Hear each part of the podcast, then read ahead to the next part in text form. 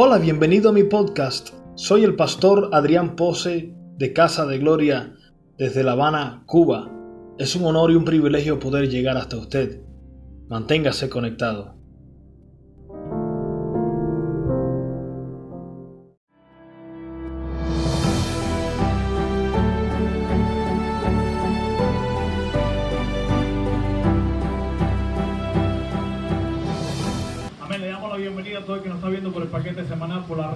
Dios les bendiga mucho. Fuerte el aplauso a Dios por la vida de ellos.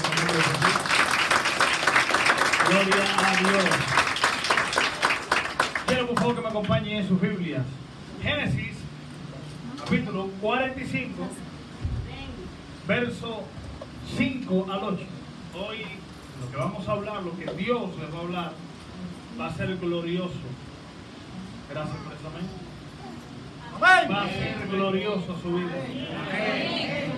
Vamos a estar hablando sobre propósito. Diga conmigo propósito. Diga conmigo destino. Vamos a estar hablando no específicamente acerca del propósito de lo que está pasando o el por qué está pasando lo que está pasando. No vamos a estar hablando sobre eso. Porque el propósito de lo que está pasando se llama proceso. Diga conmigo proceso. Sobre eso vamos a hablar mañana, no se lo pierdan la noche. Mañana vamos a hablar acerca del proceso. Eso es proceso, pero vamos a hablar más bien sobre el propósito de tu existencia en la tierra. Vamos a estar hablando acerca del por qué tú estás en la tierra. Y no acerca solamente del propósito general, porque yo estoy en la tierra básicamente para adorar a Dios. Generalmente para obedecer a Dios para honrar a Dios. Pero hay un propósito, además de general, un propósito especial con cada uno de nosotros. ¿Cuántos lo creen? Yo siempre he dicho esto de recién convertido. Yo no soy una papa más dentro de un saco de papa. En otras palabras, yo soy, y cuando hablo de yo, hablo de usted también. Cada uno de nosotros somos únicos, especiales, somos específicos tenemos huellas específicas. Todo en nosotros es único, irrepetible. ¿Cuánto dicen amén? Entonces, Génesis capítulo 45, versos 5 al 8. Claro. La historia de José cuando José, ya estando como segundo en todo Egipto, se dio a conocer a sus hermanos. Y dice la palabra, José le dijo, ahora pues, no se entristezca, ni os pese haberme traicionado y vendido acá porque para preservación de vida me envió Dios delante de vosotros. Pues ya ha habido dos años de hambre en medio de la tierra y aún quedan cinco años en los cuales ni habrá arada ni ciega. Y Dios me envió delante de vosotros para preservaros posteridad sobre la tierra y para daros vida por medio de gran liberación. Así pues, ¿no me enviasteis acá vosotros? sino Dios, que me ha puesto por padre de Faraón y por señor de toda su casa y por gobernador de toda la tierra de Egipto. Cuando Dios te revela su propósito, te da una visión para alcanzar ese propósito. A José se le dio un sueño y él soñó que iba a ser gobernador básicamente a través de diferentes figuras e ilustraciones en ese sueño. Pero si José no hubiera contado ese sueño, no habría despertado envidia a sus hermanos. Si José no le hubiera creído a Dios y hubiera consultado a su padre, Padre, mira este sueño que tuve, que Dios me dio en medio de sus hermanos, no habría sido cenado. Si no habría sido envidiado, no habría sido vendido como esclavo. Míreme, si no hubiera sido vendido como esclavo, no hubiera llegado a Egipto si no hubiera sido allá traicionado por la mujer de Potifar, acusado vilmente, no habría caído preso debajo del palacio y cerquita del palacio. Si no hubiera interpretado los sueños ahí siendo incluso alguien de influencia en esa cárcel, por donde quiera que él caía, él tenía gracia y favor de Dios. Y ese hombre, si no hubiera interpretado, mire esto, los sueños de esa gente, no hubiera escuchado Faraón acerca de él, y no lo hubieran llamado a palacio y no hubiera sido cumplido el propósito de Dios con su vida. Ahora escuche esto. Si José, en medio, y sobre eso vamos a hablar mañana el domingo que viene, en medio del proceso, se pone a ver los detalles temporales de me ofendieron, me traicionaron, se hubiera amargado, él no hubiera llegado al propósito. Cuando tú pierdes la visión global y tu destino en Dios y te desenfocas por el que te hirió, el te ofendió, el aquello, lo otro, usted pierde su propósito. O se te atrasa el propósito. Y lo que quizás podías conseguir en meses, décadas después lo consigues. Si logras perdonar, si logras soltar la amargura, si logras soltar el rechazo. ¿En qué momento Dios ofendió al diablo? ¿Cuándo fue que Dios rechazó a Satanás? ¿En qué momento Dios ofendió al diablo o a Lucifer antes de caer? Para que Lucifer se haya ofendido contra Dios. El sentido de ofensa está ligado a tu nivel de madurez. Lo que para otro es normal, para ti es una ofensa.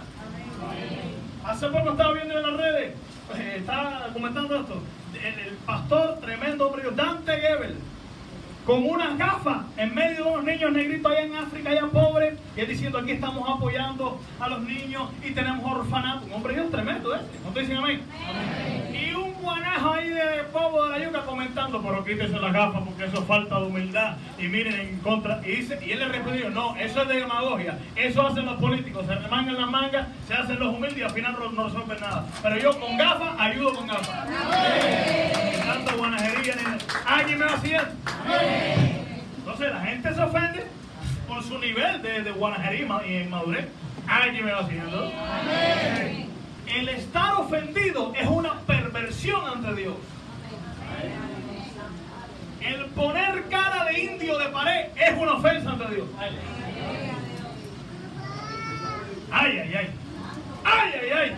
Porque eso le recuerda a Dios a quien le traicionó al diablo. ¿En qué momento Dios ofendió al diablo? Hay gente que pronto a mí me traiciona. yo, ¿en qué momento yo te ofendí? ¿En qué momento yo te fui infiel, te defraudé? Tu nivel de inmadurez te hace perder la perspectiva global del propósito de Dios. Y Dios diciendo, esto lo uso para madurar. Y no, pero mira lo que me hicieron. Y Dios, mírate en visión y tú ciego ante lo que viene después. Pierdes el propósito de Dios. Por eso el tema de hoy tiene como título, sobreviviente o enviado. ¿Qué tú eres? Hay gente que nada más su significado de vida consiste en sobrevivir a los problemas de la vida. Desde el momento que yo nací de nuevo, que me convertí al Señor Jesús, que le entregué mi vida, una de las primeras cosas que ocurrió fue que mi perspectiva de la vida cambió. Mis sueños cambiaron. Mis metas cambiaron. El significado de mi vida cambió días de convertido, nunca se me olvida. De pronto estoy soñando que estoy predicando el Evangelio al perdido, por aquí cerca por Maternidad Obrera, ahí en la avenida ahí de 31. ¿Es 31, no? 31. Y de pronto veo cómo los cielos tiemblan, cómo la tierra tiembla, la gente cae bajo el poder de Dios, la gente comienza a ser sanada, otros empiezan a llorar. Dios me dio un pedacito de visión de lo que estamos viviendo ahora y lo que nos falta por vivir. Otra cosa, otro detalle. ¿En qué momento? Anoten bien esto ¿En qué momento? ¿Cuándo fue que Abel ofendió a Caín? ¿Por qué te molesta que el otro obedezca más que tú? Que el otro honre más que tú. Que el otro honre al Señor más que tú. Que el otro se sujete más que tú. Que el otro honre a tus pastores más que tú. ¿Por qué te molesta? Romanos capítulo 8, verso 28. Y sabemos que a los que aman a Dios, todas las cosas le ayudan a bien. Eso incluye la enfermedad, la pobreza y el pecado propio, ¿no verdad? Dios usa para mi bien mi propio pecado. ¿Cuántos dicen amén? Amén. La Biblia que Dios ni tienta a otros con el pecado, ni Él mismo puede ser seducido con el pecado. No hay ninguna manera en que Dios peque, ni que Dios induzca a otros a pecar miren, mucha gente convierte el estándar de su vida no en base a la verdad inmutable de la palabra de Dios, sino en base a lo que está viviendo ahora. dice, bueno, como yo estoy tan débil y no acabo de cambiar, seguro Dios querrá que mi vida sea sin pecado. Lo mismo se adaptan a la enfermedad. Mira que yo no veo en mi iglesia sanidades. Mira que mi fulanito se murió de mi familia. Bueno, para que, mi reputación no esté en juego, mira como de mi, pastor, déjame no predicarte que Dios quiere ser a la gente y déjame entonces rebajar la verdad a los hechos temporales. La verdad es eterna y los hechos son temporales. Lo mismo, así como yo todavía no he alcanzado cierto nivel de santidad en mi vida y no puedo rebajar la verdad y decir, Dios me quiere sin vicio diablo, Dios me quiere sin amargura, sin lujuria, sin lascivia, sin fornicación, sin adulterio, Dios me quiere santo todo el tiempo. Lo mismo, Dios me quiere sano todo el tiempo, Dios me quiere próspero todo el tiempo. No voy a rebajar la verdad a los hechos temporales. Amén. Romanos capítulo 8, verso 28. Y sabemos que a los que aman a Dios todas las cosas les ayudan a bien. Esto es, a los que conforme a su propósito son llamados. ¿Cómo tú sabes que Dios te llamó? Porque cuando Dios te da un propósito, tú puedes decir, Dios me está llamando. En el momento que Dios te hace saber su propósito contigo, tú puedes decir, Dios me está diciendo, hello, Adrián, te estoy llamando, no te revelo esto por gusto, te, revelo esto porque te estoy llamando a que cumplas esto que te estoy mostrando. Por eso es que muchos son llamados, pero pocos aprobados o escogidos entre los tantos llamados para el próximo nivel para que cumplan el propósito. ¿Saben cuánta gente muere sin cumplir el propósito? Porque están sobreviviendo la vida y no se han dado cuenta como yo me di cuenta, que ahorita se me pasó decirlo, desde el día que me convertí, me di cuenta que fui enviado a esta tierra. Cuando los discípulos nacieron de nuevo, le dijo, recibid el Espíritu Santo, le dijo Jesús, y recibieron el Espíritu Santo y nacieron de nuevo en ese momento, Jesús les dijo, yo los envío a ustedes como ovejas en medio de lobos. En otras palabras, naciste de nuevo, eres enviado. El momento que el Espíritu Santo viene dentro de ti, tú puedes decir, wow, yo he sido enviado para un propósito. Yo no estoy ni sobreviviendo, dando tumbo contra la pared, a ver cuál es el próximo paso en mi vida. No, no, no. Ya yo sé mi propósito y mi destino. Ay, ay, ay. Fuerte el aplauso, Rey.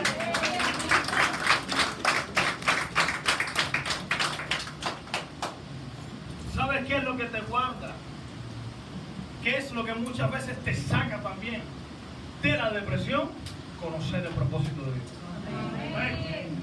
Tú puedes decir, espérate, espérate. Alma mía, recuerda la profecía. Alma mía, recuerda todo lo que Dios te ha hablado. Alma mía, recuerda todo lo que has soñado de parte de Dios. Alma mía, aún has de alabarle. Esto es temporal. Viene un futuro de gloria. ¿Cuántos quieren ser, cuántos quieren ser gente exitosa? ¿Cuántos quieren ser gente exitosa a la manera de Dios? Porque qué bueno cuando tienes carro, dinero, buena familia, ¿sí o no? Bueno cuando puedes viajar los cinco continentes, tener negocios, tener de todo en la vida, ¿sí o no? Que no sea pecado. Todo eso es bueno, pero eso no me dice a mí, le dice a Dios de que usted sea una persona exitosa. Aunque eso está incluido en el éxito. Porque cuando tú te metes en el propósito de Dios, ahí está tu prosperidad. Amén. hay gente que se cree que porque está prosperando, está en el propósito de Dios. Miren, miren, la provisión de Dios, tú te la mereces, no porque te metas en el propósito, sino por ser hijo, aunque nunca cumplas el propósito de la tierra. Por eso no te engañes. Estoy próspero, seguro estoy en el propósito de Dios. Y lo que Dios te habló lo que Dios te dio como sueño y lo has ignorado, lo quieres evitar. Señor, es muy alto el precio. Señor, ¿pero qué quieres hacer con mi vida? Pero estoy próspero, estoy. Eso no me dice a mí que necesariamente yo esté en el propósito de Dios. El éxito, según Dios, consiste, número uno, en conocer el propósito por el cual Dios nos creó. El propósito significa la razón o el significado de tu existencia. Usted tiene significado general y específico. ¿Qué es general? El significado de su vida consiste en adorar a Dios. Amén. El significado de su vida consiste en ser luz en medio de la tiniebla. Amén. pero específicamente Dios tiene algo contigo. Gracias por el que lo creyó. Dios tiene algo contigo. Número uno, conocer el propósito de Dios. Número dos, el éxito según Dios. Desarrollar ese propósito. Y número tres, dejar un legado a esta generación. Mañana vamos a hablar sobre cómo desarrollar el propósito de Dios. Que eso tiene que ver con proceso. En el contexto de Romanos 8:28, en el versículo 19 y 21, vemos lo que es parte del propósito de Dios. Dice el versículo 19, porque el anhelo ardiente de la creación es el aguardar la manifestación de los hijos de Dios. Para eso usted está en la tierra. Si Dios te creó o te envió aquí a la tierra simplemente para salvarte y que vayas al cielo, ¿por qué entonces el día que Él te salva no te muere ya y vas al cielo? Porque la creación, otra gente está esperando tu manifestación. Que manifiestes el propósito de Dios en tu vida para hacer bendición a otros. El propósito de Dios, su meta, no es que tú seas bendecido, sino bendecir a otros. ¿En qué consiste el propósito de Dios en mi vida? No es que yo sobreviva y supla todas mis necesidades, aunque eso es el extra, sino es que tú busques el reino de Dios y justicia. Y como extra te sea añadido todo, pero que tú seas de bendición a mucha gente. Verso 21 dice, porque también la creación misma será libertada de la esclavitud de corrupción a la libertad gloriosa. Diga conmigo gloriosa. Diga conmigo la gloria, De, Dios. Diga conmigo el movimiento, De, la gloria. Final, De, los últimos tiempos. Ahora escucha, ¿cómo yo descubro mi propósito? ¿Cómo? descubro mi propósito. Número uno, a través de un sueño, profecía o visión. O a través de un sueño y o profecía y o visión. Cuando Samuel vino a la existencia, ¿te recuerda el profeta Samuel? Cuando él vino a la existencia, dice la Biblia que escaseaba la visión, la profecía, la palabra de Jehová en esos días. Y ese hombre fue pionero en su generación. ¿Sabes por qué Dios permite? Que muchas veces mm, no venga tantas profecías, tantas visiones y tantos sueños en tu vida, porque Dios quiere hacer de ti un pionero. Mi vida no ha estado rodeado de muchas grandes profecías. Y mírame. Yo no soy una gente que 30 profetas le confirmaron 30 veces lo mismo. No, pequeñas profecías e inciertas sin muchos detalles. Pequeños sueños sin muchos detalles. Solamente yo me he apasionado por Dios y le he dicho, Señor, heme aquí para lo que necesites. La gente pasiva y vaga a la hora de cumplir el propósito quiere buscar 30 profecías, 30 profetas, y está bien la profecía, pastor. Claro, está bien consultar a un profeta, un hombre de hoy, ora por mí, si siento una palabra puedes bendecirme, pero eso es un nivel, gloria a Dios, pero hay otro nivel apasionante tú por Dios. Y cuando venga el profeta, gloria a Dios. Cuando venga la profecía, gloria a Dios. si no, en lo que me necesite, Señor, limpiar el baño, gloria a Dios. Amén. Gloria a Dios, cuidar la puerta, gloria a Dios. Ir al hospital a visitar a un enfermo, una persona, gloria a Dios. Pequeñas asignaciones esconden grandes oportunidades. David, su padre, le dijo y le encargó: lleva pan a tus hermanos y ahí se encontró con la oportunidad de matar el gigante que nadie podía matar, solamente él fue ungido para él. ¿Cómo descubro mi propósito? Número uno, a través de un sueño, profecía o visión. Número dos, a través del servicio y devoción y entrega a Dios. ¿Qué cosa es devoción? Es entrega apasionada hacia Dios. Es adoración, obediencia. Número tres, a través del servicio. Número dos, a través del servicio, devoción y entrega a Dios. Número tres, a través de aquello que te apasiona en Dios. Cuando Dios creó a Martín Lutero, lo trajo a este mundo, no lo creó con el propósito de, restaurar, por ejemplo, eh, el ministerio apostólico. Tu nivel de revelación del tiempo en que estás viviendo tiene que ver con el por qué tú estás en la tierra y con tu momento. Él fue creado por Dios para retraer la reforma, por así decirlo, protestante, que peyorativamente nos llamaban los católicos a nosotros. Ustedes son protestantes porque protestan contra la iglesia católica de que no hay, no hay que ir por imagen, no hay que ir por María, solamente por Jesús. se llega a la salvación, se llega al Padre, se cielo, etcétera, etcétera. Entonces, exactamente cuanto a las indulgencias y todas esas cosas. Entonces, escuché, cuando te es revelado el último y más reciente mover y restauración de Dios, tú puedes decir, Dios me creó para eso. Cuando, cuando a, a Lutero le llegó la luz, dijo, eh, pero sí, que si imagínate, que si María, él dijo, este es mi propósito, esto es lo que me ha pasado.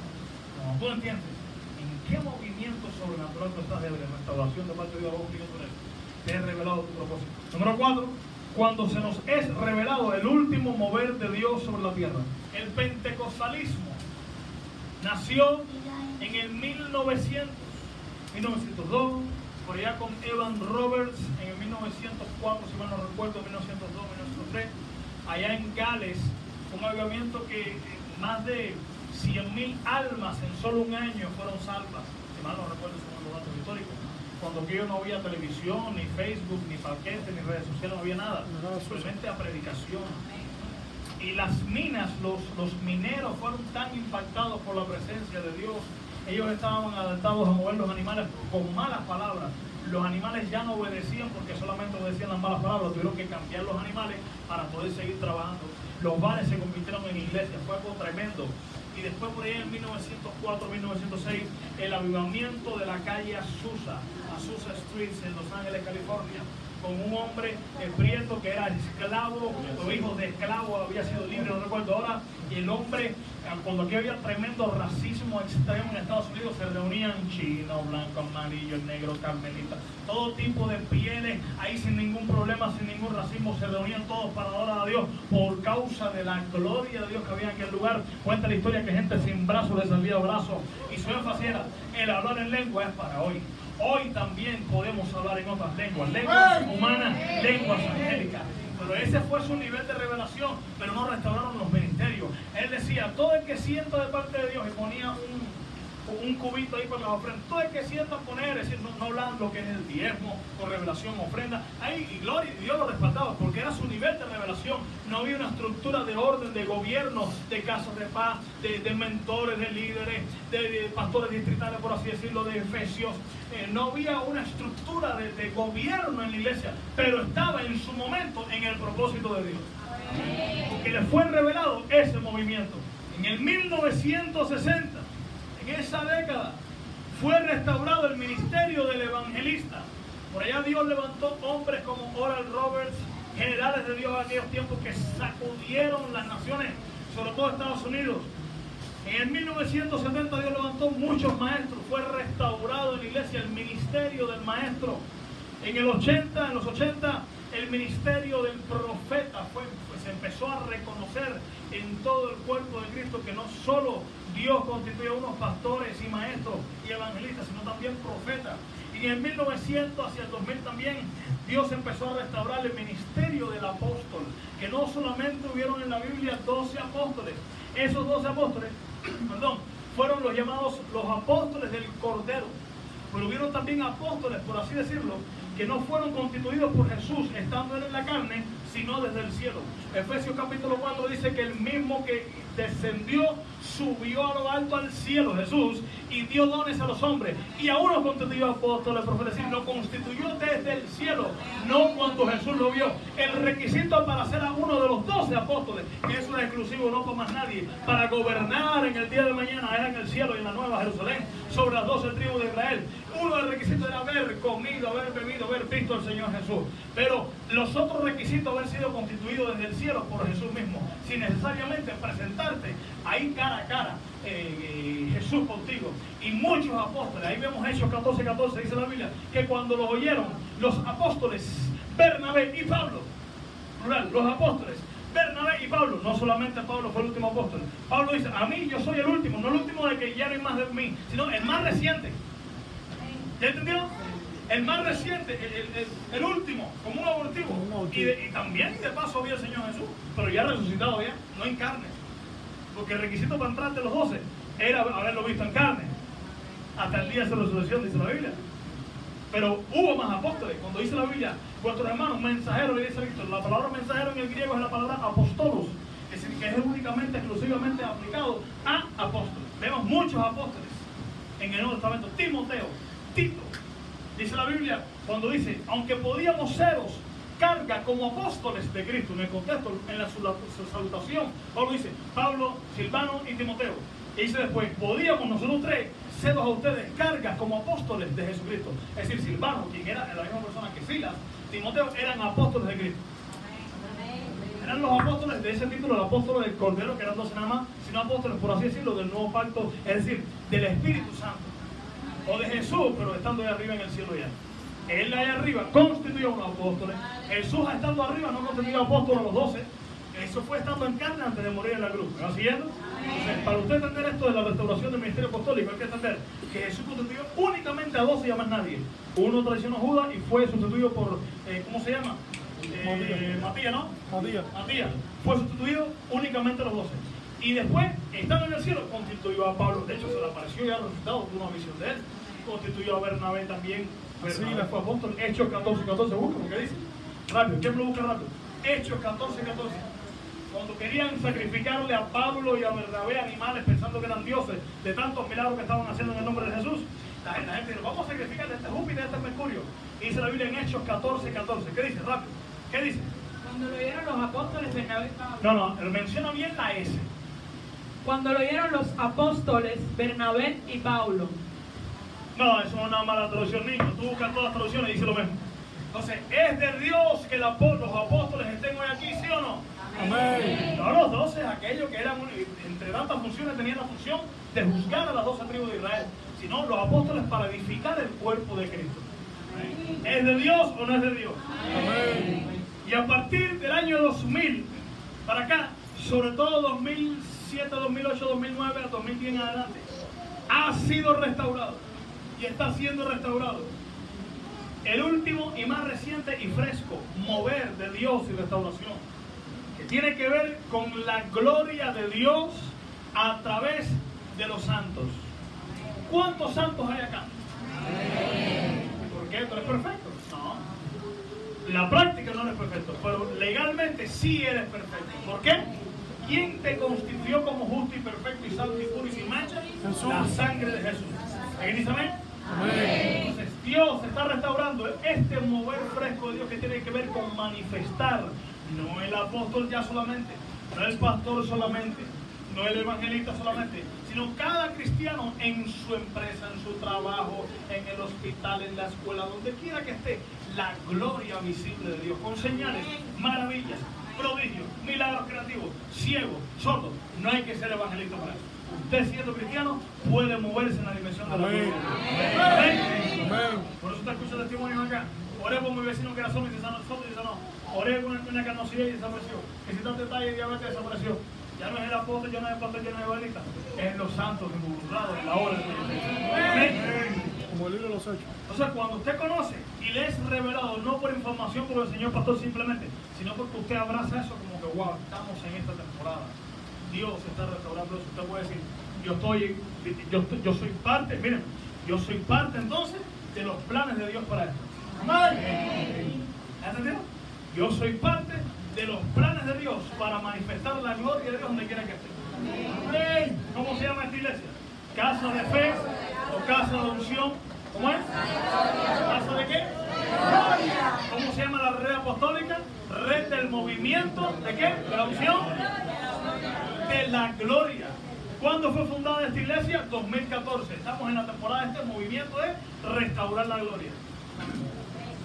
Hace años atrás recién fundado, o meses, dos o tres meses antes de fundar la iglesia, yo sueño que un ángel viene a mí, me pone la mano en la cabeza, otra en el cielo y dice, Padre, derramaré sobre qué? Tu unción, dijo el ángel. Yo fue lo que me contaron que tuve esa experiencia. Tu gloria.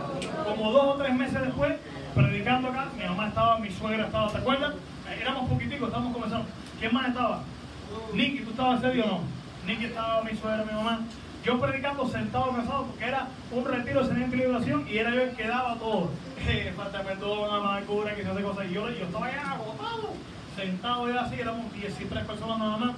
Y de pronto esa persona interrumpe mi predicación y dice, ¿qué es esto? ¿Qué es esto? ¿Qué es esto? En un momento me acuerda, me recuerdo lo que sí me había hablado. Yo te he llamado para que traigas el maná. Maná en hebreo significa ¿qué es esto?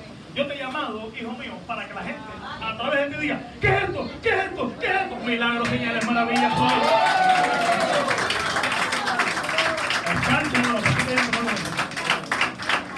Mi esposa, mi esposa embarazada del grande de, Efraín, que tiene ya 5 años, con aquello, 8 meses tenida, tenía ya de embarazo, de embarazo, se enchumbaba en oro. Dios nos dio a probar un pedacito del futuro. Pasó como un mes nada más, sin orar por eso, solo. Escarcha de escarcha de plata a veces mataba ella, cuando parió también. Pero ya no pasó más. Dios me dijo, a esto, te voy a la palabra un pedacito lo que, estamos viviendo hoy.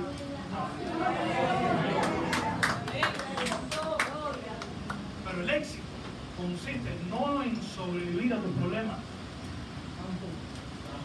sino en conocer y dejar que Dios te procese para cumplir su propósito y ser de bendición a mucha gente. No vivas egoístamente. Quien vive para sobrevivir, vive egoístamente. ¿Qué es lo que te hace a ti que tú quieras mudarte a otra ciudad o a otro país? Ah, una pregunta retórica. Escucha. ¿Qué es lo que te hace a ti querer? Estoy hablando ya prácticamente de, ti, de, escuche, escuche, escuche, no estoy hablando, miren, miren, miren un momentito. No estoy hablando lo mismo de, algo como piensa la gente. Estoy ahora tú como cristiano, como alguien que tiene un propósito de Dios que quizás no ha descubierto y que, quizás quiere viajar a otra nación, a otra ciudad, por ejemplo, para vivir. ¿Qué te hace a ti? Porque, ¿En qué basas tus decisiones a grandes escalas como mudarte a otro país, otra ciudad? ¿Qué es lo que hace? ¿Es el propósito de Dios o el problema coyuntural de este país? Porque, porque, oye, te mudas para otro país, a otra ciudad, por el problema coyuntural y coyunturalmente serás un fracasado. Tendrás prosperidad, pero no cumplirás el propósito y no dejarás legado a las generaciones. La prosperidad te es asegurada no por el propósito necesariamente, sino porque eres hijo de Dios. Y donde quieras te va a ser un bendecido. Pero qué lindo es vivir no para sobrevivir, sino para cumplir el propósito de Dios. Hay un grupo de cristianos, los que viven sobreviviendo y los que viven para suplir lo que hay en el corazón de Dios con ellos, para hacer a través de ellos. ¿Es de Dios, pastor, que yo viaje a otra nación? Bueno, si está en el propósito de Dios, si Dios te lo ha revelado y te ha dado visión, los proyectos y tu prioridad es el reino de Dios. Gloria a Dios por eso. Amén. No estoy diciendo de que Dios no, no tiene propósito con nadie de sacar. No, no me interprete. Yo le estoy poniendo en bandeja a usted para que usted analice cómo son las cosas en Dios. Amén. ¿Cómo descubro mi propósito? A través del sueño, profecía, visión, a través del servicio y devoción y a Dios, a través de aquello que está apasiona en Dios, cuando se nos ha revelado, cuatro, cuando se nos ha revelado el último y más reciente momento de Dios en la tierra, que es la gloria de Dios a través no del apóstol, del evangelista, no, no, los santos, los cristianos. Número cinco, conociendo el ADN y el propósito de mis padres espirituales. El futuro padre del apóstol Guillermo Maldonado. Yo viendo una cruzada de milagros siendo un impío, nací de nuevo, recién convertido, me bebí sus libros, sus folletos, por la gracia y la misericordia de Dios, sin ser de la red del apóstol Mario Alda ni del apóstol Bernardo Casal, que son mis amigos, han cenado conmigo acá, han estado acá, la esencia, sin ser de la red de ellos, me metí único y exclusivamente, el único, ahí en la universidad del apóstol Guillermo Maldonado, sobrenaturalmente, el único, sin ser de la red de ellos, estuve en la universidad y la completó, por la gracia de Dios. Porque eso tiene que ver con propósito. ¿Para escuchar? Cuando yo vi el CAP del 2009, que él habló sobre la gloria de Dios, estaba yo recién convertido, dije, y escuché la canción que ellos cantaban en ese momento. Mi alma te anhela. ¿Se acuerdan de ese tema? Mi alma Eso me impactó tanto cuando hablo de la dimensión de la gloria, fue unción y gloria. Dije, Señor, si algún día tú me llamas a pastorear, que no lo creo, yo no, sabía que iba a ser pastor, de hecho no quería ser pastor. Yo quiero que mi ministerio hoy ya se llama Casa de Gloria. Y mírenos aquí hasta donde nos Porque cuando yo vi el ADN de mi papá, el apóstol Maldonado, de quien me engendró en la fe, de quien me engendró sin él conocerme, dejó ese legado en mi vida, yo dije, eso es mi propósito también. Yo fui esa Elizabeth que se encontró con esa María y que le hizo brincar lo que estaba dormido en su vientre.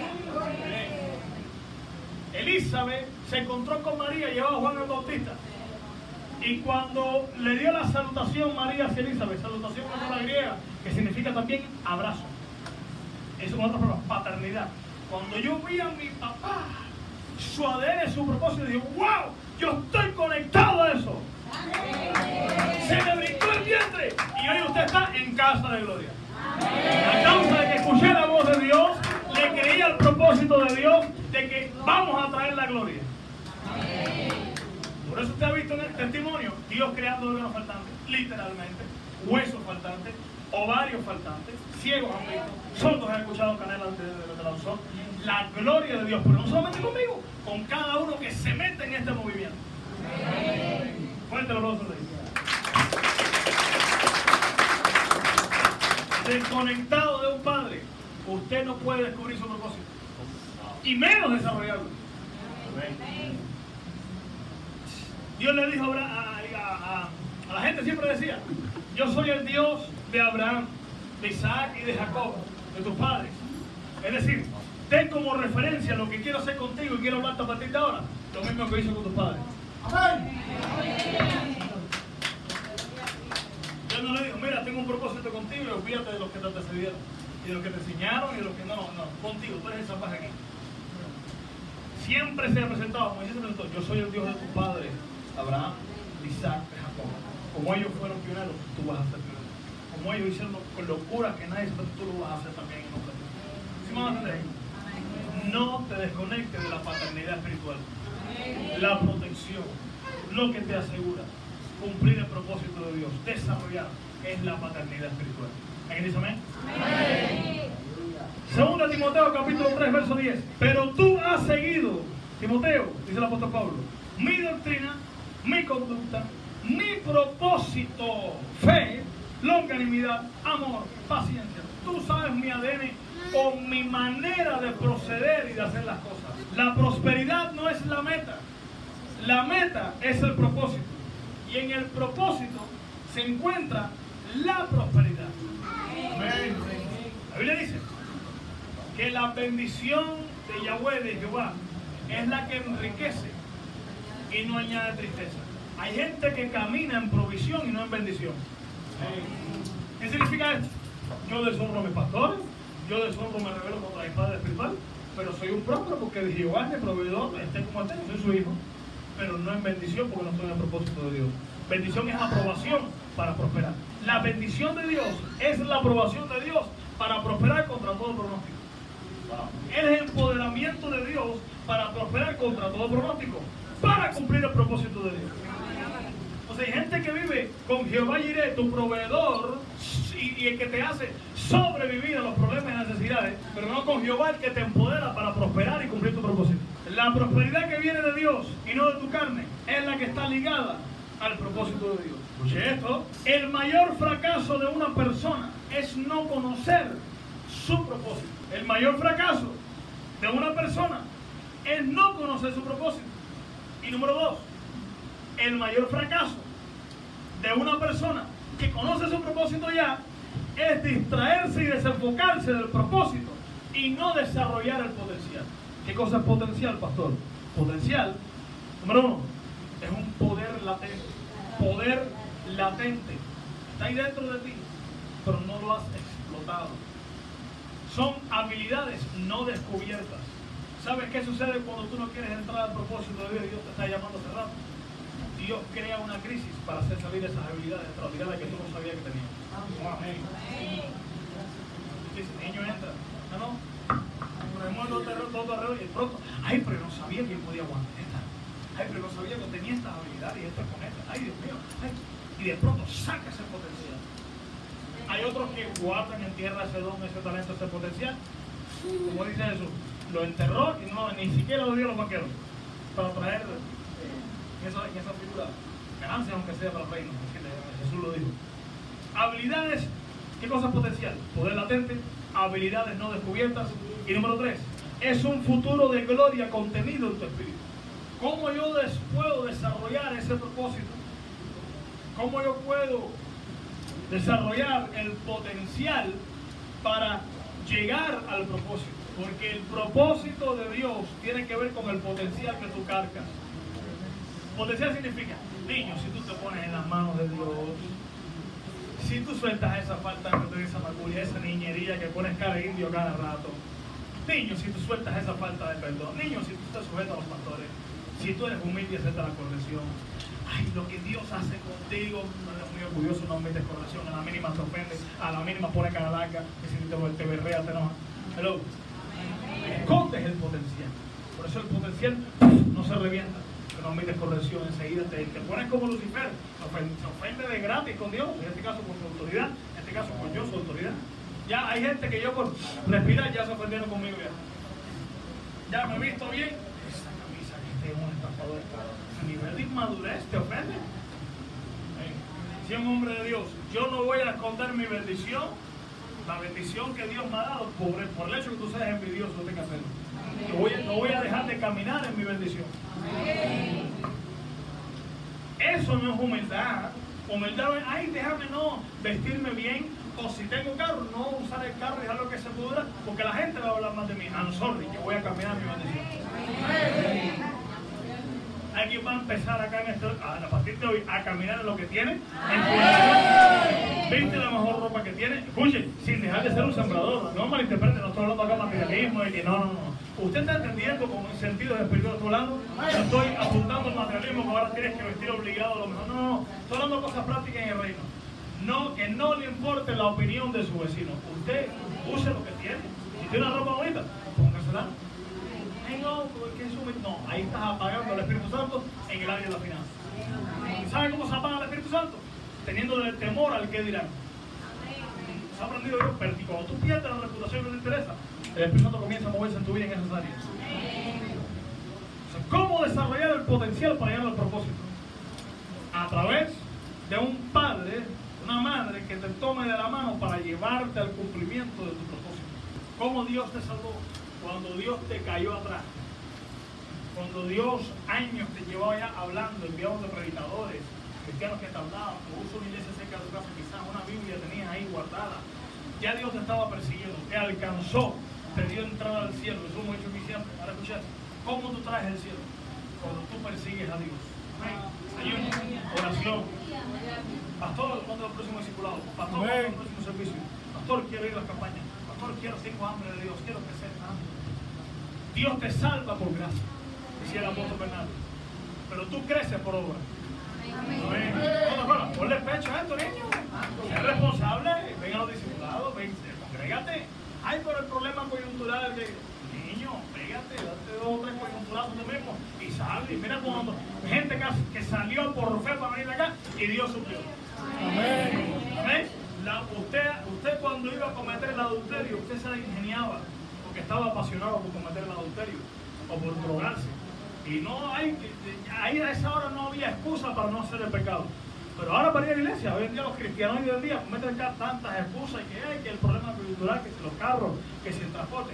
Cuando usted está apasionado, enamorado por Dios, usted, usted se le ingenia, usted sacrifica y paga un carro, no sé, dinero en guardadito, lo acoge y paga y calcula un carro si es necesario.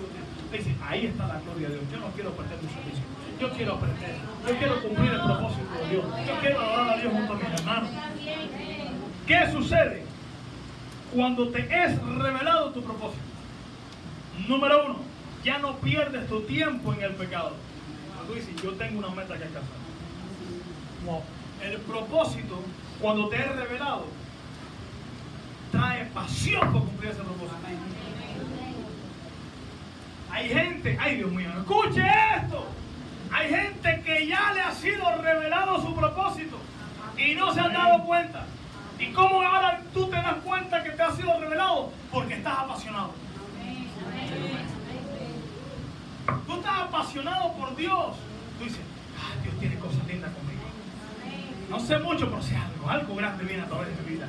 Dios quiere bendecir a mucha gente, Dios quiere usarme con poder. Dios quiere prosperar mi negocio para ser financista del reino. Yo no sé, ¿alguien me está haciendo? Estás apasionado por las cosas de Dios. Tú puedes decir, esta es una gente de propósito.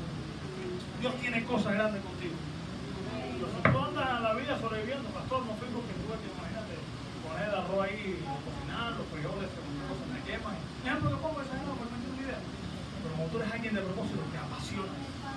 Número uno, no pierdes tu tiempo en el pecado. Número dos, escuché, ¿qué sucede cuando te he revelado el propósito de tu vida, de tu existencia? En primer lugar, no te puedes desconectar de tu fabricante. Quien te fabricó sabe para qué tú estás en la tierra. Número dos, tus decisiones cambian, pues serán basadas en tu propósito. ¿En qué basa el mundo sus decisiones? En base a sus necesidades. Los placeres carnales son temporales, los placeres del espíritu son eternos. O sea, no hay ninguna diferencia entre tú, míreme, y el mundano. El mundano camina sin propósito y piensa que es exitoso porque tiene dinero y suplió sus necesidades.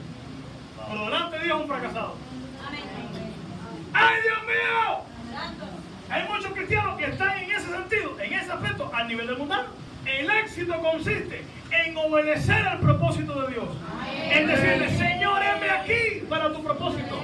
Y el propósito no solamente ministerio, pastor, evangelista, apóstol, maestro, no. En tu área, el propósito principal tiene que ver, miren, si tu propósito o lo que tú crees que es el propósito de Dios en tu vida, la prioridad de ese propósito no está ligada, no, el centro no es extender el reino de Dios en la tierra, ese no es el propósito de Dios. El propósito de Dios con mi vida es que yo sea un gran cantante y artista. ¿Para qué? ¿Para qué? ¿Para ser famoso simplemente? ¿O para ser de bendición y que mucha gente se convierte y se salve? El propósito de Dios es hacerme rico y hacerme y tener mucha prosperidad. ¿Pero para qué? ¿Tú te apasionas por ese supuesto propósito? ¿Para ser un financista del reino o simplemente para acumular, acumular, acumular y no aportar nada para el reino?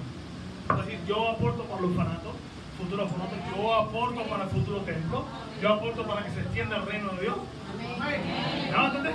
Todos tus propósitos o el propósito de Dios tiene que estar ligado a la extensión del reino de Dios. Dos, tus decisiones cambian porque estarán basadas en tu propósito.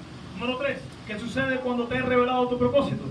Número uno, no pierdes tu tiempo de pecado. Dos, tus decisiones cambian, pues serán basadas en tu propósito. Número tres también, el propósito, note esto, el propósito moldea tus decisiones, tu carácter y tus relaciones. Tú todavía andabas en la misma con la misma gente que no llegaba a ningún lugar todo el tiempo. Pero en el momento que Dios te revela tu propósito, Dios te cambia gente mala y te pone gente buena. Amén. Dios te quita falsos amigos. Miren, los verdaderos amigos. Miren, a un cristiano. Porque todos son hermanos, pero no todos son amigos. Dice la Biblia que hay más hermanos siendo amigos que siendo hermanos. Parafraseando. Dice la esencia. Tu amigo verdadero tiene que ver con el propósito de Dios.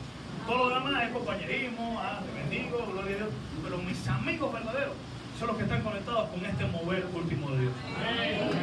Porque los, que, los del mover pasado pentecostalismo y son de Dios, son los que critican al siguiente. Por ejemplo, cuando el pentecostalismo surgió, siempre de atrás, los bautistas lo persiguen, esta son del diablo, esta gente.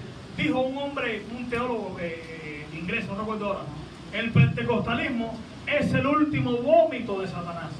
¿Eso es lo que dijo? Hermano nuestro. Porque siempre que se queda en el mover pasado, no tiene la luz para entender lo que Dios está haciendo ahora restaurando. Oye, bautista, el hablar en lengua es de Dios también. Y de atrás, no, está en el diablo. Pero ahora, los pentecostales, estos apóstoles son falsos, fraudulentos. No hay apóstoles que los doce. La verdad, y no entienden. Siempre el momento pasado critica el siguiente. Por eso, usted tiene que actualizarse en el momento que estamos viviendo. Usted, esto es por revelación, no por embudo. Tiene que ser revelado. El propósito moldea tus decisiones, tu carácter y tus relaciones. Número cuatro. Dios comienza a cambiar tu círculo de relaciones y a traerte gente conforme a tu propósito. ¿Cómo tú sabes que estás en el propósito de Dios y vas en pos del propósito? Porque tienes la gente correcta a tu alrededor. Número 5. Dios comienza a darte una visión para cumplir tu propósito. ¿Qué sucede cuando te has revelado tu propósito? Número 5. Dios comienza a darte una visión para cumplir ese propósito.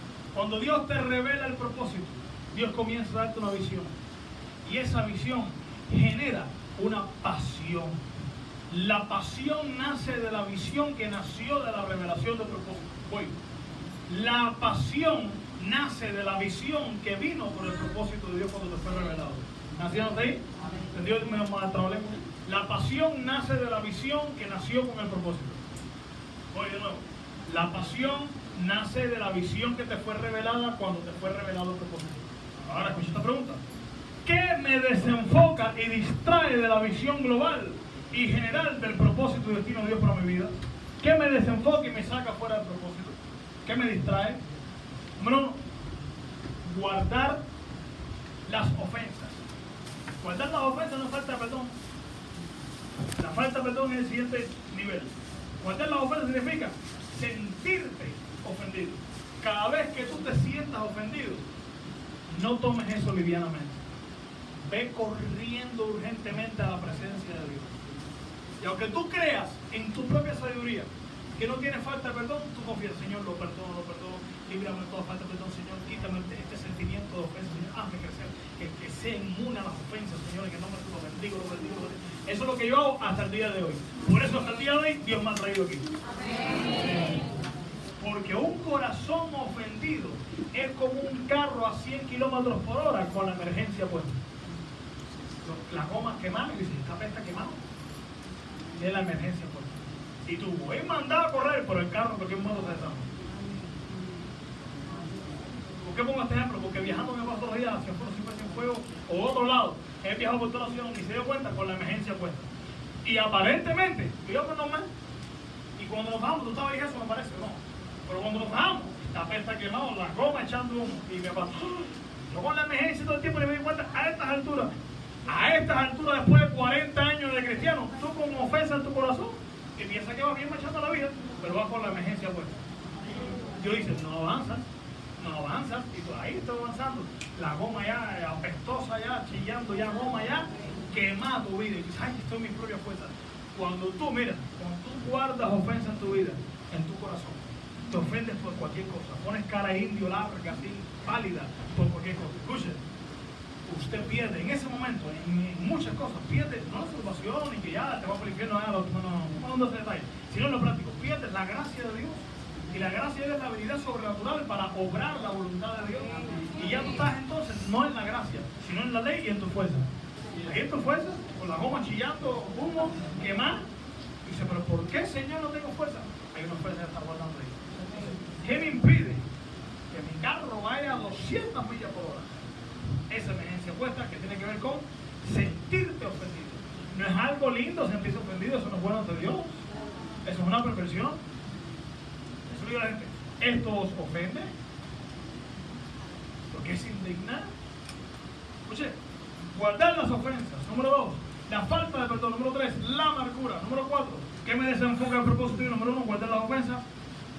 Dos, la falta de perdón. Tres, la amargura. Cuatro, la deshonra al manto que me cubre. Vamos a hacer algunas preguntas para usted saber, para yo saber si yo deshonro al manto que me cubre a mis padres espirituales? ¿Cómo usted puede saber si usted sí deshonra a sus padres espirituales? Sea yo o quien sea. Número uno, ¿eres muy ligero para hablar mal contra tus pastores? Es decir, en vez de pensar otra vez, déjame pensar otra vez, hablar mal, déjame. Usted fácilmente no, todo lo que dijo por él, que tiene los ojos, pasó esto, así de gratis todas las manos de toda autoridad. El carnal ve esta prédica y dice, eso es manipulación. Yo soy yo libre expresión. Niño, el reino, no es Facebook. Piedra. Facebook tú, el Facebook está jugando todo. Eso no estoy de acuerdo con tal cosa, tal predica, tal detalle, tal. Esto no es Facebook. Esto es el reino de Dios. Esto no es una democracia. La democracia es para el mundo y es bueno y es de Dios. Pero en la iglesia es el reino de Dios, el gobierno de Dios. ¿Cuántos votan para que yo me vaya de esta iglesia? Ejemplo esto es una democracia. ¿Ustedes creen que el próximo paso que daremos, cuántos más aprueban esta decisión mía? Esto no es un parlamento. Hello. Esto es diferente. Por eso el fracaso de la iglesia ha consistido en traerlo del mundo, la democracia del mundo dentro de la iglesia.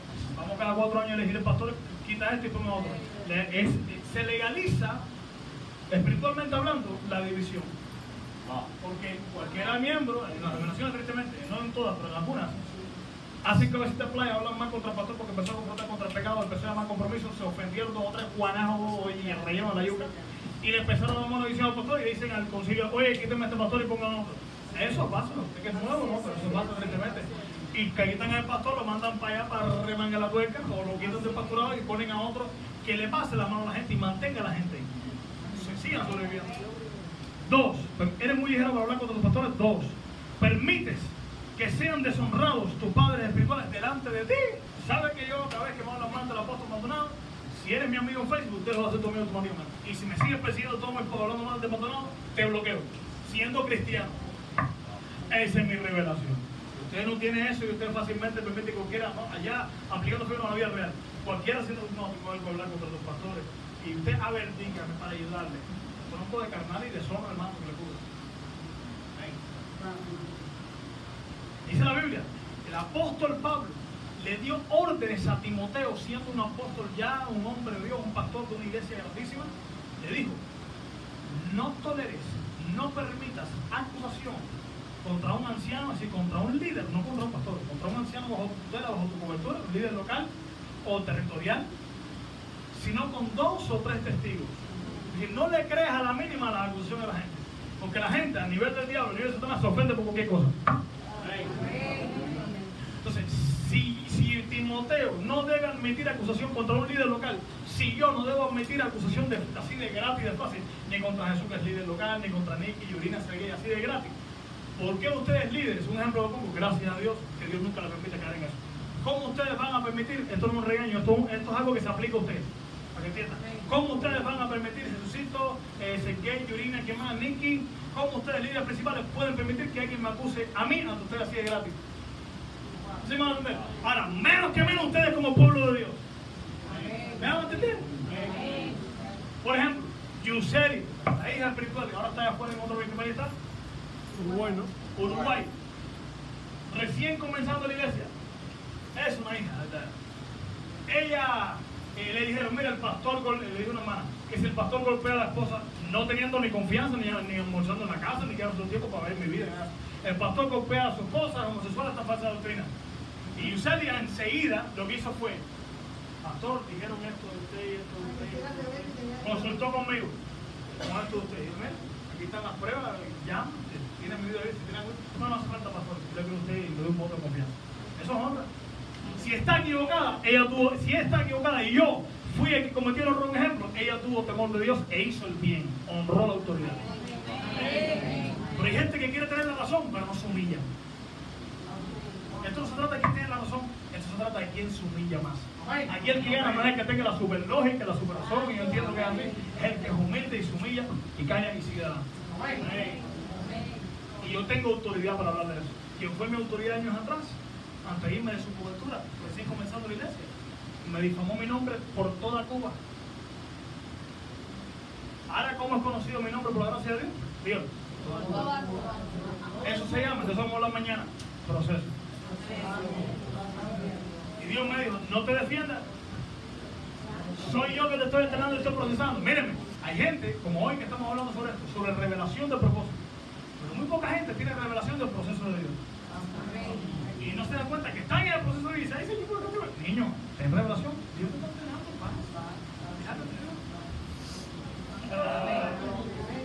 Ahora, Dios me reveló, gracias a Dios que tuve revelación, tuve entendimiento y dije, este es Dios entrenando. Sentí que era Dios entrenando. Mira, lo que estamos viviendo hoy. ¿Escucharon? Públicamente acá. Esto lo cuento porque da el caso y tiene que ver para darle ejemplo a ustedes. Miren, públicamente acá, recién comenzando la iglesia. Ese quien fue mi autoridad, alante de quién estaba y mi mamá, otros hermanitos más, yo no estaba ese día. Celi estaba ese día, parece. ¿Usted estaba? ¿Usted estaba? El día que me regañó públicamente que yo empecé a llorar. Ven acá que usted estaba ese día, si me no ven acá. Y no me acuerdo que estaba cuando aquello. Pero fue de fuiste y regresaste a poco. ¿Cuál fue mi actitud cuando me movieron públicamente y hicieron falsa doctrina, que si aquello lo otro, que si esto lo otro? Yo enseguida, no, pero usted es un falta de respeto, que es usted aquí delante de mi mamá para meterse. Escucha este ejemplo. Esto es falta de respeto, que esto aquí delante de mi mamá como llama aquí públicamente. ¿Qué yo hice? Yo, yo no agaché mi cabeza y empecé a llorar e intenté, apóstol, mire, controlando humildad y mansedumbre. Apóstol, ¿cómo sí, fue? Sí, yo y Yuseli estábamos aquí y vino la presencia del pastor. Y hoy en día el pastor que te aprieta la puerta y ya yo sé que falta de respeto. Yo tengo autoridad para hablar de lo que es humillación. Yo tengo autoridad. Porque yo lo vi y me humillé. Y mira hasta donde Dios me ha traído. La gente ve la gloria, pero no sabe la historia. Fuerte el aplauso, rey. Más fuerte, más fuerte.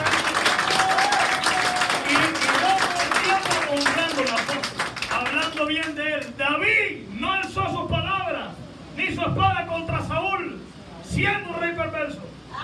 Todo el tiempo le dijo, libre mi alma, Jehová, de yo tocar al ungido de Dios. Siendo un y toda la mínima, toca mi mando, mi manto, poniendo cara larga, hablando mal de mí. Y tú te crees que tú tienes la bendición, niño. Tienes la provisión, pero no la bendición. ¿Te acuerdas? Yo me recuerdo cómo lágrimas caían así de mi, de mi humillado. Yo estaba a punto de decir, pero déjalo hablar, pero no, ni lo dejaba hablar. No me dejaba hablar. Yo, pues, escucha un momentico, déjame explicarle. Y ra, ra, ra, ra, y ra, ra. ¿Te acuerdas? Pero eso me, me ayudó. Si yo estando bajo, hoy en día, tristemente, negando, ese hombre, negando la Trinidad, cayó en unitarismo, judaísmo, miren ahí en fruto. Ahora escuchar, si yo, estando bajo una autoridad mala, que ya estaba ya llegando a la falsa doctrina incluso, me humillé. ¿Qué te cuesta a ti humillarte cuando yo te corrijo? La gente piensa que yo todo el tiempo tuve la vida así light, todo bien, siempre me honraron. Ay, qué hombre de Dios. No, niño, a mí no me conocían ni a tu lado de la esquina. De hecho, me empezaron a conocer por toda la nación como homosexual y que copiaba a la esposa.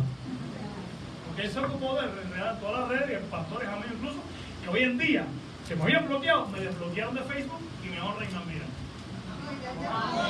Fuerte el aplauso. Gracias. Líderes de ellos mismos que me deshonraban, es que este. Hoy en día, otros y los usando, Señor, wow. Y me dice, como has crecido, como has crecido, has madurado, porque yo todo el tiempo estuve mal y ellos estuvieron bien y ya, yo crecí. Pero bueno, pero me honran y me respetan y me admiran. Y tú no quieres pasar proceso de Dios. Te cuesta trabajo humillar. Yo le hablo esto con autoridad. ¿Sabe qué he aprendido yo que me acelera? La humillación. El dejarte humillar. Por eso dice la Biblia. Jesús dijo, mírenme todos.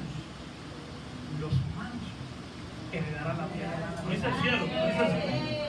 Heredarán el propósito de Dios. Vas a tener aceleración. ¿Qué te acelera en el proceso? Me estoy adelantando mañana. No se lo pierda mañana.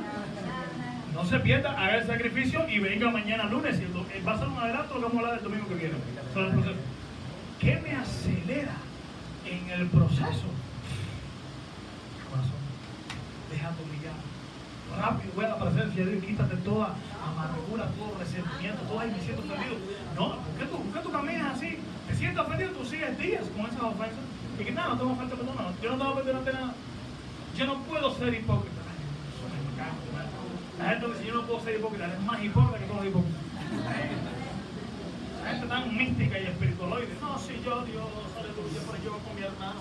Niño, dice la Biblia, si tú no soportas, si tú no amas, si tú no sobrellevas a tu hermano que ve, ¿cómo tú vas a amar a Dios como le dice? Como dice el apóstol Mario Álvarez, me voy de ese palo que tienes un día, ¿no? ¿Cómo dice? Me voy de ese palo que tienes un día. Y quiero cuántos hijos del apóstol Mario, fuerte el aplauso. Betty, ¿no? Betty, ¿quién más para allá? Allá, bendiciones, les bendigo.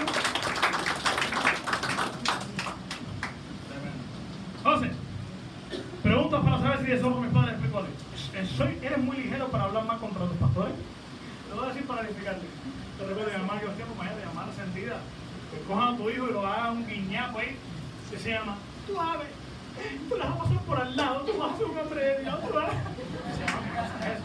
Espera, ya no te defiendo, ¿no? Pero ahí está. Eh, ya no me falta que me defienda. Yo le decía, mami, qué cosa. Yo, pero escuche, escuche donde quiero llevarle a usted para que aprenda. Que tenga carácter, dice, no, mami, eso está mal. Eso es tan perfección como lo otro. No, mami, paz. Eso, eso no es obvio, tranquilo, déjate profesar contigo de Dios, tranquilo. Paz. Vamos a honrar a Dios, vamos a decir. Y tú a la mínima hablas mal de mí, o de tus pastores, lo que quieras que te ¿Tienes temor de Dios? ¿Permite que sean deshonrados tus padres delante de ti? Tres, ¿crees en la mínima acusación que se haga contra ellos? Te recuerdo cuando por primera vez me hicieron viral en las redes sociales a través de la entrevista de tremenda nota, dijeron, dijeron, este pastor es misógino machista porque eh, controlaba todo lo que la esposa decía ahí, este pastor no sé cosas, porque en, en ese momento que nos estaban entrevistando empezaron a suscitar eh, eh, preguntas políticas. Y yo no soy un político, yo soy embajador del reino de los cielos. Yo estoy en otro nivel superior. Y yo y mi esposo nos pusimos nerviosos y nos hicimos señas diciendo, mi madre, y embarajamos la cosa. Y ellos ya dijeron que yo era un machista, que controlaba a mi esposa, que como que yo, eh, mi esposo estaba vigilando a mí para... Mi esposo no quería ni ser entrevistado porque sabe que ella era así, canamos así, y más a todo eso de televisión y entrevistas. Eso no me gusta nada eso, eso no me gusta. Y eh, ya dijeron en, el artículo que si era un machista, que si esto lo otro, ¿verdad? y yo vi en las redes cómo los cristianos, cristianos me atacaban a mí, esto es un falso más, esto es un falso más, y dije, ahora entiendo lo poco más. Cómo sacan cosas fuera de contexto, ahora la cómo sacan cosas de contexto y nunca han hablado, se han sentado con él a comer, a conversar, a saber todas sus predicas de un año, ver lo que predica, ver sus libros, su doctrina.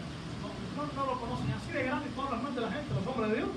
Y quieren prosperar en la vida y quieren ser aire. Bueno, si tú no honras el propósito ajeno, Dios no honra el tuyo. Ay, ay, ay, ay, ay, voy a esconder para no me tiren piedra. ¡Anota eso! Si tú no honras el propósito de Dios con otro hombre de Dios, Dios no honra el tuyo. Si tú no honras el propósito ajeno, Dios no honra el tuyo. Ay, ay, ay. Alguien en este día tiene que aprender lo que es honra genuina. Alguien tiene que apasionarse por honrar a Dios en la autoridad. Escuche, pregunta para saber si deshonra a tus padres. Hoy te exhorto, si tú quieres, hoy necesitas arrepentirte. ¿Eres muy ligero para hablar mal contra tus pastores? ¿Permite que sean deshonrados tus padres pidones delante de ti? ¿Crees la mínima acusación que se haga contra ellos? Otro muy importante, sobre todo esto va para mis líderes, que se queje, Jesucito, Neki. Y son, ustedes si quieren lo hacen, pero los líderes son los que tienen que estar más avanzados en esto que voy a hablar ahora. Guardas información vital a tus padres y tienes doble agenda personal. Otro viene entre ti, yo me siento incómodo con la iglesia, con los pastores, tal, tal, tal, tal. Y tú como líder guardando en tu corazón. Y no te abres con tu... Ay, no, patas en el pecho. Es decir, tú vienes y te hacen todo tipo de cosas contra tus pastores y tú como líder, con todos los líderes, hello, ¿están acá líderes? Líderes de casa de paz también. Los líderes, no solamente los mentores, los líderes también. Y guardas eso en tu corazón y tú le dices, oye papá, hay una posible división porque mira, hay quejas aquí, tal, tal, tal. O tú guardas, después explota la bomba, ay sí, yo me había enterado, pero eso deshonra. Eso deshonra. Líderes, mentores, líderes de casa paz, tengan temor de Dios. A mí me sigue la gente como líder, no por imposición, voluntariamente. Pero si me vas a seguir, honra. Si no, salte, pastor, yo estoy de vuelta, chao, no hay problema ninguno. Te doy la despedida. Te bendigo en el nombre de Jesús. Pero no traigas división a la casa. Dios nunca va a honrar la división. Hello. Y aunque tenga la super doctrina y la super eh, lógica tuya, Dios no va a honrar la división. Ay, que esto es denominacional religioso y yo soy del reino. Dios no honra la división. Una de las cosas que ha hecho genuina nuestra visión es que no nos dedicamos a sacar gente de la iglesia, de otras iglesias. Ven para aquí que tenemos la gloria y la última revelación y gloria a Dios. Ven para nuestra iglesia, casa de gloria, porque somos los salvajes, los todo duraco, todo pizza. No, niño, no. Si tú vienes, ve con la aprobación y la bendición de tus pastores. Porque si no los honras a ellos, yo soy, ¿cuánto? ¿Te acuerdas de toda la gente cuando viniste venir para acá? Que si no los honras a ellos, no me honran a mí. ¿Hello? Porque esto es honra. Y lo que uno siembra es lo que recoge. No juzgues la honra que me puedan dar el día de mañana, como tú no has visto me siembra. Lo que sucede cuando te rebelas, lo que sucede cuando te rebelas contra el propósito de Dios. Salmos 68, verso 6. Dios hace habitar en familia a los desamparados, saca a los cautivos a prosperidad, mas los rebeldes habitan en tierra seca. Fuerte el aplauso de